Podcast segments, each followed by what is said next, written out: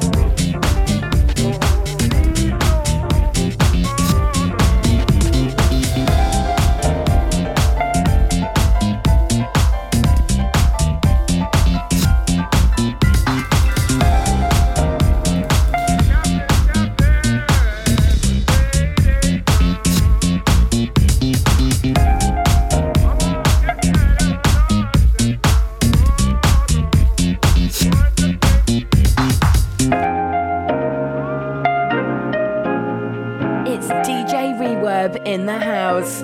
All the music custom made just for you and the shoe. House Shoe.